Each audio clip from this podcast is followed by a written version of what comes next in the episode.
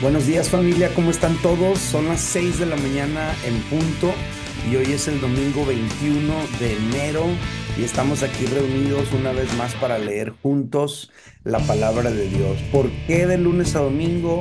Porque en el mes de enero estamos leyendo Proverbios y Proverbios tiene 31 capítulos y el mes tiene 31 días. Les doy la bienvenida a todos, qué bueno que están aquí conmigo a pesar de ser domingo, que ustedes se levantaron temprano, es todo. Así que vamos a leer la palabra, hagamos una oración primero que nada. Oremos. Padre, gracias por esta mañana, gracias por este domingo. Gracias por la oportunidad que tenemos otra vez de acercarnos a tu bendita palabra. Siempre en tu palabra encontramos alimento, esperanza, fe, dirección, luz para nuestras áreas oscuras. Señor, aquí estamos, queremos disponer el corazón para que tu palabra cumpla en nosotros sus propósitos. Habla en nuestra vida, Señor, en el nombre de Jesús. Amén. Bueno, hoy toca leer Proverbios capítulo 21, son 31 versículos. Dice, como los repartimientos de las aguas, así está el corazón del rey en la mano de Jehová a todo lo que quiere lo inclina. Todo camino del hombre es recto en su propia opinión, pero Jehová pesa los corazones. Hacer justicia y juicio es a Jehová más agradable que sacrificio. Altivez de ojos y orgullo de corazón y pensamiento de impíos son pecado. Los pensamientos del diligente ciertamente tienden a la abundancia, mas todo el que se apresura alocadamente, de cierto va a la pobreza. Amontonar tesoros con lengua mentirosa es aliento fugaz de aquellos que buscan la muerte. La rapiña de los impíos los destruirá por cuanto no quisieron hacer juicio. El camino del hombre perverso es torcido y extraño, mas los hechos del impío son rectos. Mejor es vivir en un rincón del terrado que con mujer rencillosa en casa espaciosa. El alma del impío desea el mal, su prójimo no haya favor en sus ojos. Cuando el escarnecedor es castigado, el simple se hace sabio. Cuando se le amonesta al sabio, aprende ciencia. Considera el justo la casa del impío, cómo los impíos son trastornados por el mal. El que cierra su oído al clamor del pobre, también él clamará y no será oído. La dádiva en secreto calma el furor y el don en el seno la fuerte ira. Alegría es para el justo el hacer juicio, más destrucción a los que hacen iniquidad. El hombre que se aparta del camino de la sabiduría vendrá a parar en la compañía de los muertos. Hombre necesitado será el que ama el deleite, y el que ama el vino y los ungüentos no se enriquecerá. Rescate del justo es el impío, y por los rectos el prevaricador. Mejor es morar en tierra desierta que con la mujer rencillosa e iracunda. Tesoro precioso y aceite hay en la casa del sabio, mas el hombre insensato todo lo disipa. El hombre que sigue la justicia y la misericordia hallará la vida y la justicia y la honra. Tomó el sabio la ciudad de los fuertes y derribó la fuerza en que ella confiaba. El que guarda su boca y su lengua, su alma guarda de angustias. Escarnecedor es el nombre del soberbio y presuntuoso, que obra en la insolencia de su presunción. El deseo del perezoso le mata, porque sus manos no quieren trabajar. Hay quien todo el día codicia, pero el justo da y no detiene su mano. El sacrificio de los impíos es abominación, cuanto más ofreciéndolo con maldad. El testigo mentiroso perecerá, mas el hombre que oye permanecerá en su dicho. El hombre impío endurece su rostro, mas el recto ordena sus caminos. No hay sabiduría, ni inteligencia, ni consejo contra Jehová. El caballo se alista para el día de la batalla, mas Jehová es el que da la victoria. Aquí están, familia, 31 versículos de este capítulo 21 de Proverbios. Yo les pregunto, como cada mañana, ¿qué onda? ¿Cuál de estos versículos les impactó más y por qué? ¿Qué de aquí les llamó la atención? Les pido de favor, escríbemelo en un comentario ahí abajo, déjame una, una notita de lo que, de lo que, de cuál versículo te impactó y qué es lo que te deja en tu corazón. Y de esa manera nos leemos y hacemos teología en comunidad, compartimos juntos lo que Dios nos está hablando, ¿sale? Yo les voy a compartir mis tres versículos, pero de entrada les digo que yo le puse a, este, a esta lectura confiar en Dios, ser buenos y vivir en paz. Confiar en Dios, ser buenos y vivir en paz. El primer versículo que, que la verdad, este versículo para mí fue como Híjoles, fue como, ¿cómo lo diré? Como un, fue un impacto muy grande este versículo y es el versículo uno. El versículo uno dice, como los repartimientos de las aguas, así está el corazón del rey en la mano de Jehová. Todo lo que, a todo lo que quiere lo inclina. Cuando dice como los repartimientos de las aguas, se refiere a a la distribución de las aguas a través de canales. Hay un momento donde el agua llega a un lugar y para poderlo dirigir hacia otro lugar y hacia otro se utiliza la gravedad. Entonces se inclina ese canal para poder dirigir el agua hacia el lugar donde quieres llevarla. Esta es una ilustración. Dice que así como los repartimientos de las aguas, así como ese sistema de riego o de distribución hídrica que requiere de una cierta inclinación para llegar a un objetivo, utiliza esta, esta metáfora, esta ilustración para decir que el corazón de los reyes así está en las manos de Dios que Dios inclina el corazón de los reyes para que se cumpla lo que Dios quiere. Yo le puse a este versículo las acciones del gobierno. Y la verdad, familia, es que este versículo es una confrontación directa para mí, pero también directa para todos aquellos que, como yo, son críticos de las acciones de los gobiernos y que estamos constantemente observando y analizando con ojo crítico la economía, los movimientos que hacen, eh, la gente que está en las posiciones de poder. Yo constantemente estoy observando y me, y me molesta y me enojo algunas leyes que pasan, algunas cosas que hacen, algunas situaciones que impulsan.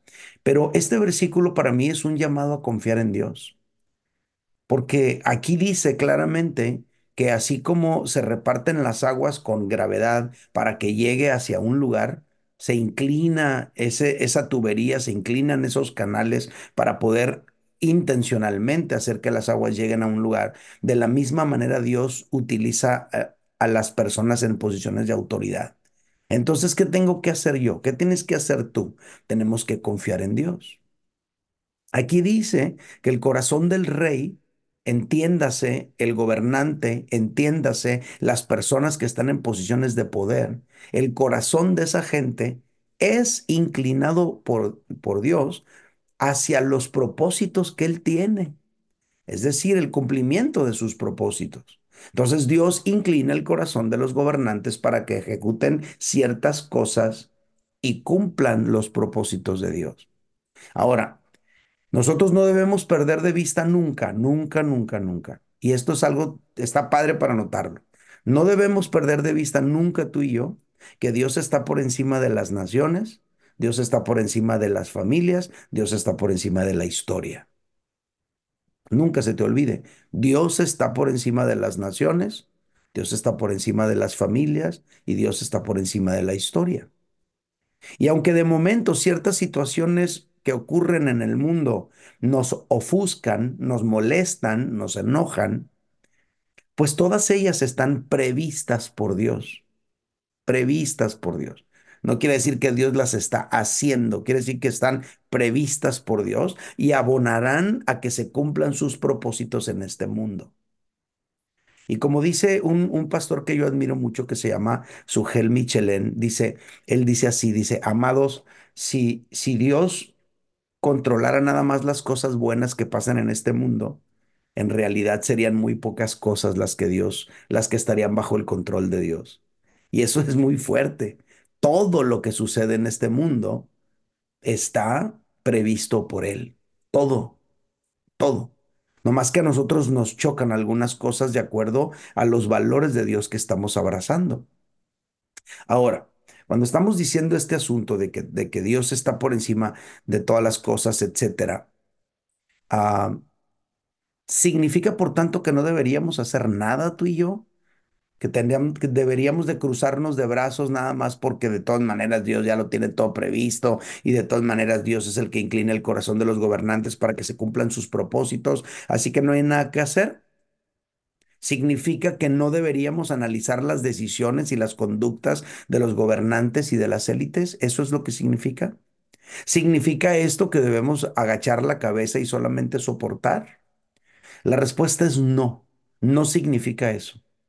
Porque tú y yo podemos ver en la palabra de Dios cómo hombres de Dios se pararon enfrente, por ejemplo, de un rey malo. Tú puedes ver hablar eh, de Elías enfrentándose al rey Acab.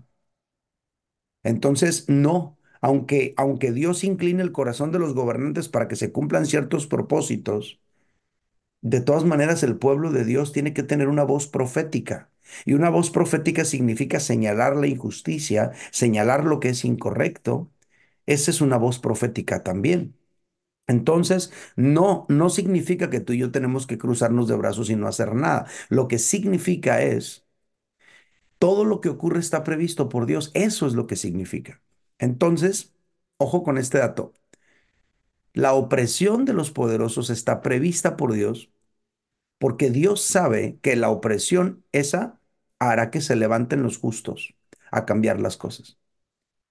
Es decir, mientras todo está tranquilo, aunque esté mal, entonces se necesita algo que, provo que provoque ese despertar de la gente. Entonces, la opresión de los poderosos está prevista por Dios, porque Dios sabe que esa opresión hará que se levanten los justos a cambiar las cosas. Y empezamos por lo espiritual, empezamos a orar. Eso está también previsto por Dios. Dios tiene previstos que, previsto que se van a levantar los justos. Por ejemplo, tú puedes ver la historia de la iglesia y te vas a dar cuenta que en Jerusalén se levantó una persecución y esa persecución hizo que los hijos de Dios esparcieran el evangelio por todo el mundo. Parece ser que si no se hubiera levantado la persecución, todo el mundo se hubiera quedado bien tranquilo ahí en Jerusalén viviendo. Entonces, tengo que insistir, la opresión de los poderosos está prevista por Dios, porque Dios sabe que esa opresión hará que se levanten los justos a cambiar las cosas. Y los justos nos vamos a levantar en primer lugar orando, en segundo lugar compartiendo el Evangelio, en tercer lugar haciendo algunas acciones también políticas. Necesitamos justos dentro de la política, necesitamos justos dentro del el ámbito empresarial, necesitamos justos en todos los ámbitos de la vida. Y eso está también previsto por Dios. Y así es como avanza la historia. Dios inclina el corazón de los reyes a hacer algo para que se cumplan sus propósitos en este mundo. Lo que los reyes hacen a veces es bueno y genera beneficios, y Dios es glorificado y la sociedad es beneficiada, pero lo que hacen los gobernantes a veces es malo y genera inconformidad, pero esa inconformidad hace que se levanten los justos que habían estado pasivos en la comodidad. Y una vez que se levantan los justos, generan cambios. Primero con oración y luego con acciones específicas. Y así avanza la historia. Este versículo para mí fue muy fuerte. Como los repartimientos de las aguas, así está el corazón del rey en las manos de Jehová. A todo lo que quiere lo inclina. Wow, yo tengo que confiar en el Señor y tú también tienes que confiar en el Señor. Este año hay elecciones en los Estados Unidos, donde vivo yo. Este año hay elecciones en México, donde vivo yo también. Entonces, qué importante es que oremos, que pongamos en las manos de Dios estas dos naciones. Padre, en el nombre de Jesús ponemos en tus manos los Estados Unidos de América y ponemos en tus manos también a México. Señor, este año hay elecciones en ambos lugares. Señor, vemos el, panorama complicado, pero te pedimos, Señor, en el nombre de Jesús, que tu reino sea establecido en ambas naciones, que se cumplan tus propósitos para gloria de tu nombre. Amén. Muy bien, hay un siguiente versículo que les quiero compartir y es el versículo 3. Dice, hacer justicia y juicio es a Jehová más agradable que sacrificio. Lo repito, hacer justicia y juicio es a Jehová más agradable que sacrificio. Yo le puse a este versículo la verdadera religión, la verdadera religión. Hacer justicia y juicio es a Jehová más agradable que sacrificio. Este versículo nos deja ver con claridad qué es lo que más le agrada a Dios y qué es lo que a Dios le agrada menos. Ok, ¿qué es lo que le agrada más? Le agrada más el hacer justicia y juicio y lo que le agrada menos es el sacrificio. Ahora vamos a aclarar estos términos. El término sacrificio alude a la religión. Se refiere a cómo en el judaísmo las personas venían con animales para ofrecerlas, para ofrecer esos animales en un sacrificio como una ofrenda de adoración para Dios.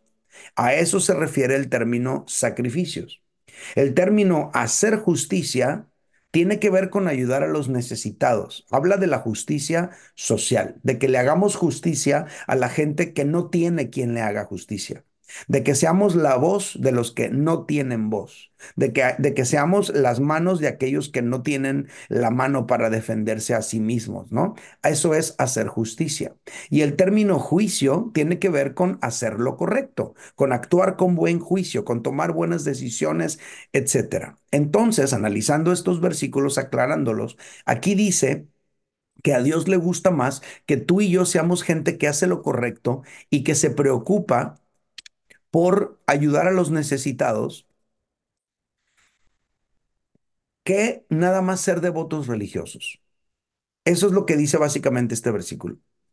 Ahora, aquí no dice que a Dios no le guste que tú seas un devoto religioso. Eso no dice. Porque Dios ama a la gente, a la gente piadosa. Un devoto religioso es un piadoso, una persona que busca a Dios, una persona que le dedica a Dios le dedica a Dios su tiempo, una persona que tiene un corazón inclinado hacia Dios, esa es una persona piadosa. A Dios le gusta que tú y yo seamos gente piadosa, devotos religiosos. Pero lo que dice aquí es que le gustaría más que hagas lo correcto y ayudes al necesitado en vez de ser un devoto religioso que no hace lo correcto ni ayuda al necesitado. Ahora, ¿por qué se dicen estas, estas uh, cosas o este tipo de situaciones, ¿por qué están en la Biblia tantas veces? ¿Por qué puedes encontrarte constantemente en los profetas eh, este tipo de expresiones? Por ejemplo, ahorita se me viene una a la mente, misericordia quiero y no sacrificios. Es exactamente lo mismo que acabamos de leer aquí. Hacer justicia y juicio es a Jehová más agradable que sacrificio. Misericordia quiero y no sacrificios. ¿No? O sea, eh, tú te vas a encontrar ese llamado de parte de Dios a su pueblo muchas veces. ¿Por qué? Porque resulta que el pueblo de Israel era profundamente religioso, pero en muchos momentos de su historia, lo que tenían de religiosos también lo tenían de corruptos. ¿Vale? Y descuidaban a los necesitados. Es como en ciertos países, ¿no? Que como en este país, en los Estados Unidos, el presidente se dice ser de determinada religión, pero tú ves cómo vive, los escándalos que rodean su vida y las decisiones que toma y las leyes que promueve y te das cuenta que es totalmente contrario a la religión que dice representar, ¿no? Es un religioso, pero corrupto. Ese tipo de cosas sucedían muchísimo en el pueblo de Israel en algunos momentos de su historia y luego descuidaban a los necesitados. Entonces, esto ah, también nos puede pasar a ti y a mí. No nada más al pueblo de Israel le sucedió en, su, en algunos momentos de su historia, eso también te puede ocurrir a ti. Que tú puedes ser un cristiano, ¿no? Súper devoto, que no falta la congre, llevas tu biblión gigante Thompson acá abajo de tu, de tu, del brazo y puedes hablar perfecto cristiañol, aleluya, brother, gloria al Señor, Dios le bendiga. Y te preguntan, ¿qué onda? ¿Cómo está, brother? En victoria, gloria al Señor. Y entonces tú eres un devoto impresionante, ¿no? Eres un cristiano. así con todas las de la ley, pero tener actos de corrupción acá a la sorda. Al, al, al policía, ¿no? Le das tu ofrendita de amor, su ofrendita de amor para que te deje ir, ¿no?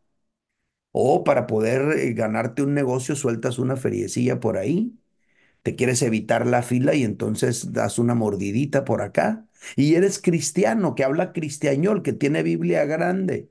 Entonces ahí hay una discrepancia entre la fe y el acto en la vida, en la vida ah, normal. Y a lo mejor también no, no tener cuidado de la gente que tiene necesidad. Hay muchas iglesias que pueden, que pueden presumir de tener una espiritualidad ferviente, pero en realidad son iglesias que nunca voltean a ver la necesidad de la ciudad en términos sociales. No ayudan a las viudas, no ayudan a los huérfanos, no ayudan a los necesitados. Ah, pero son iglesias con una espiritualidad muy ferviente. Es exactamente lo que está pasando aquí. A los cristianos también nos puede pasar. Y precisamente por eso el apóstol Santiago escribió lo siguiente, se los leo. Santiago 1:27. La religión pura y sin mácula, o sea, sin mancha, la religión pura y sin mancha, delante de Dios el Padre, es esta. ¿Cuál? Visitar a los huérfanos, a las viudas en sus tribulaciones y guardarse sin mancha del mundo. O sea, una vida justa y hacer justicia. Eso es lo que Dios más está buscando. Prácticamente haz de cuenta que Santiago está interpretando el versículo de misericordia quiero y no sacrificio, ¿no? Básicamente Santiago está diciendo el versículo de hacer justicia y juicio es a Jehová más agradable que sacrificio. Entonces, ¿qué es esto? ¿Qué es lo que está diciendo Santiago aquí? Eh, es, es, esto es vivir una vida que honre a Dios pero que al mismo tiempo se interesa por las necesidades de los demás. Punto. Esa es la religión que agrada a Dios. Vivir una vida que honra a Dios, pero al mismo tiempo preocuparnos también por ayudar y suplir necesidades de los demás. Ahora, ojo aquí, aclaraciones. No se trata de desarrollar un sistema de asistencialismo empobrecedor. Ah, caray, ¿qué está, qué es eso, pastor? Un sistema de asistencialismo empobrecedor sería estarle dando a la gente siempre dinero. Eso, eso, eso no es lo que te está diciendo aquí la Biblia. Porque cuando se establece un sistema de asistencialismo empobrecedor, a la gente la acostumbras a que le des, entonces esas personas ya están nomás con la mano estirada, esperando que les des en vez de hacer ellos algo por ellos mismos. Eso Dios tampoco lo quiere. Entonces, ¿de qué está hablando? Se trata de que tú y yo desarrollemos un corazón misericordioso. De eso se trata. De eso. De que si tu iglesia promueve una causa, tú te apuntes y participes en esa causa cuando se promueva. De que si tú en tu vida normal ves una situación de necesidad, tu corazón se ha movido a misericordia y respondas. De eso se trata. No se trata de establecer políticas que generen personas que estiren la mano. Por eso no está bien que en los gobiernos estén ofreciendo siempre nada más dinero por nada, porque esos son votos nada más, no se engañen, no se confundan, esos son votos nada más. Entonces, más que nada, eh, hablo a los, al, hablo al sector de los necesitados, confía en Dios y haz tu parte para salir adelante. Confía en Dios y sé creativo, confía en Dios e implementa eh, acciones que te puedan ayudar a salir de tu, de tu necesidad económica. Confía en Dios y da pasos de fe. Y al otro sector, al sector que a lo mejor está en una condición económica mejor, hey, desarrolla un corazón misericordioso y ten esa disposición de ayudar a las personas en necesidad y vivamos todos una vida que honre a Dios. De esto se trata este versículo. ¿Sale? Bueno.